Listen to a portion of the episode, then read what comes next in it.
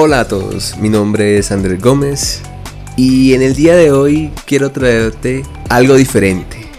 Estamos de cierta manera innovando con este medio de publicación, con el podcast, y he querido compartirte una serie de entrevistas que hice con algunos pacientes al respecto de las heridas emocionales y cómo ellos, desde su mirada, desde, su óptica, lograron superar sus crisis. Espero que les gusten y los dejo con este primer capítulo con el señor JC.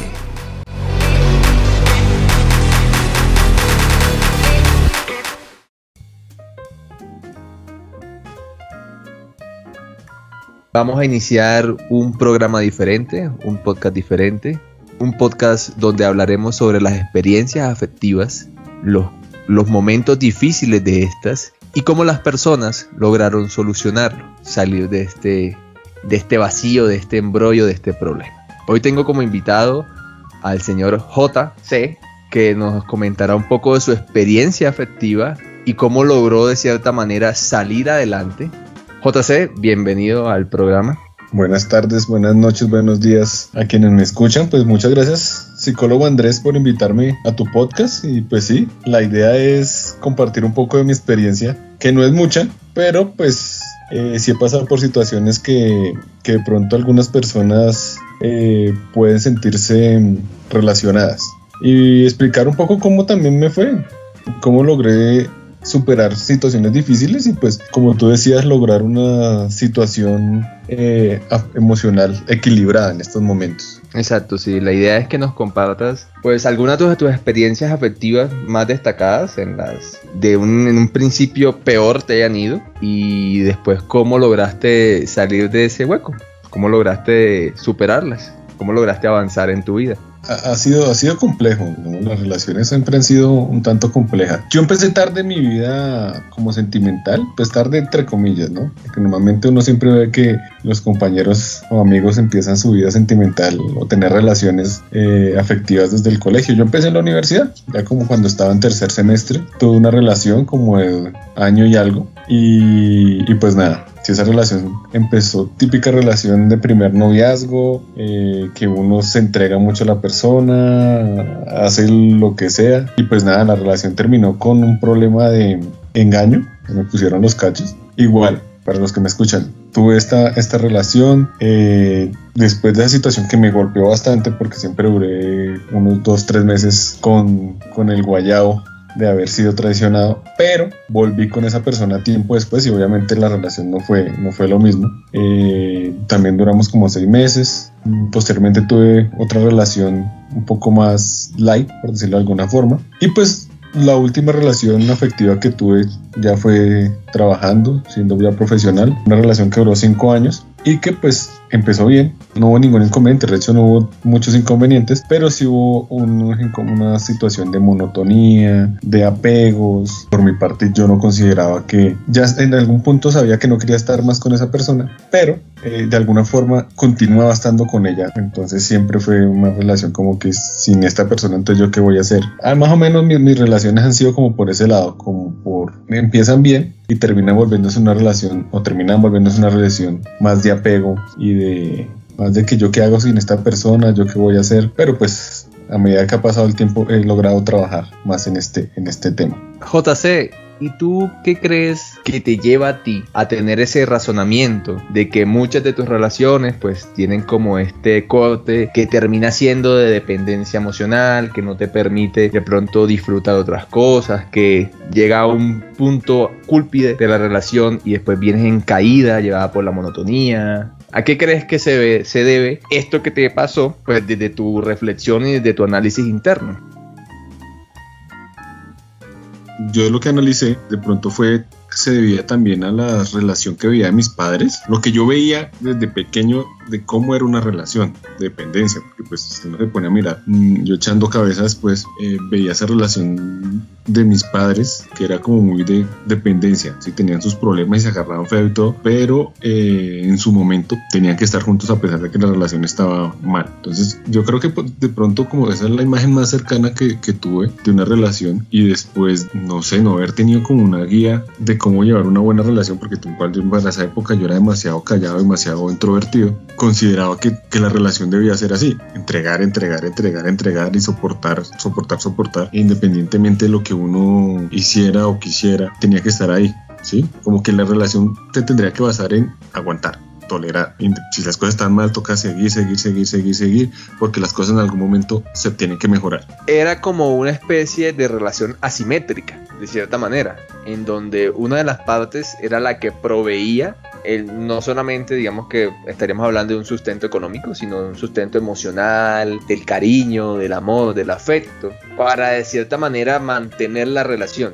Como que doy, doy, doy, doy, porque si no doy, pues esta persona se va y yo quedo solo. Entonces ahí también la pregunta es el temor a la soledad. ¿Por qué le tenemos miedo a la soledad? ¿Por qué a veces nos cuesta tanto soltar sabiendo que de cierta manera es lo mejor para nosotros, para nuestra mente, para nuestro cuerpo? Exactamente, sí, algo así era, era lo, lo que me ocurría, ¿no? Eh, yo consideraba que eso era lo más adecuado. Y lo que tú dices es muy cierto, en ese momento el miedo a estar solo, ¿no? Porque digamos que yo me pongo a comparar las relaciones que, digamos, con esas dos relaciones que fueron las más largas, yo decía, si no estoy con esta persona, entonces yo después, ¿qué voy a hacer? Si no estoy con, si no hago esto con esta persona, entonces mi vida va a volver a ser lo que era antes, y entonces yo ya no me imagino una vida sin esta persona. Eh, yo no me imagino no hacer ciertas cosas si esta persona no está, ¿sí? Y eso también me llevaba a tener una actitud de celos, porque también era muy, muy celoso por la inseguridad, por lo que entonces esta persona es bien, también era una actitud como posesiva, ¿no? Como dicen ahora, muy tóxica en ciertos momentos, no quiere decir que al principio, que siempre hubiera sido así, pero con el tiempo, al pasar del tiempo, la relación, mis relaciones tendían a volverse así, ¿sí? Una dependencia, con problemas en mayor o menor medida, pero que tenía que dar mucho y ella es mía, ahí lo puede estar con ella y digamos que digamos la primera relación, después, del, después de que me traicionó y todo, y que volví, porque ahí se, ahí se ve claramente que, que, necesitaba estar con esa persona, una dependencia emocional, entonces fue peor los celos. Y con la siguiente relación, con la otra relación que te, que te comentaba, eh, el tema también era bueno, problemas muy pequeños, eran problemas, no eran cosas muy complejas, pero sí tenía como que, ah, bueno, entonces eh, vas a ir con tal persona y por qué, y con qué amigo, y se va a tomar un café por qué, no sé qué, entonces también mm, magnificaba muchas cosas, entonces también era un tema de, inseguridad por mi parte y después ya analizando de autoestima. De cierta forma, muchas de las relaciones tienden al fracaso porque no existe en ninguna de las dos partes, una fuerte autoestima, una autoestima sólida que fomente esa, ese querer propio, ese, ese quererte a ti mismo de cierta manera te lleva, te dirige a la dependencia emocional en el que yo no puedo quererme a mí, sino que necesito que el otro me quiera a mí y quiera por mí. Entonces ahí se agrava un poquito más la situación y, por lo general terminan en,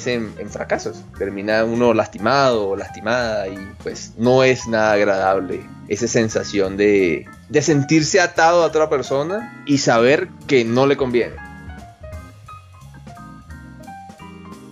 JC, ¿cómo lograste superar estas heridas emocionales que te dejaron estas dos relaciones que nos comentaste en este podcast? ¿Y qué consejo final le quieres dar a los oyentes? Fue un trabajo duro, no creas. Después de, de salir de, de mi última relación, el tema fue sanar digamos que después de que me dio duro, sufrí, caí otra vez en el asunto, reflexioné y decir, bueno, cada vez que voy a terminar una relación o voy a estar con una persona, voy a andar en las mismas, pues voy a terminar mal, ¿sí? Porque entonces tener una relación se estaba, se estaba volviendo el tema de, tengo una relación, comienzan bien, terminan mal, y termino yo mal. Entonces siempre iba a terminar en sufrimiento. Pues el camino no debe ser así. Una relación no debe ser así. Hay cosas internas que yo debo cambiar, que yo debo solucionar. ¿sí?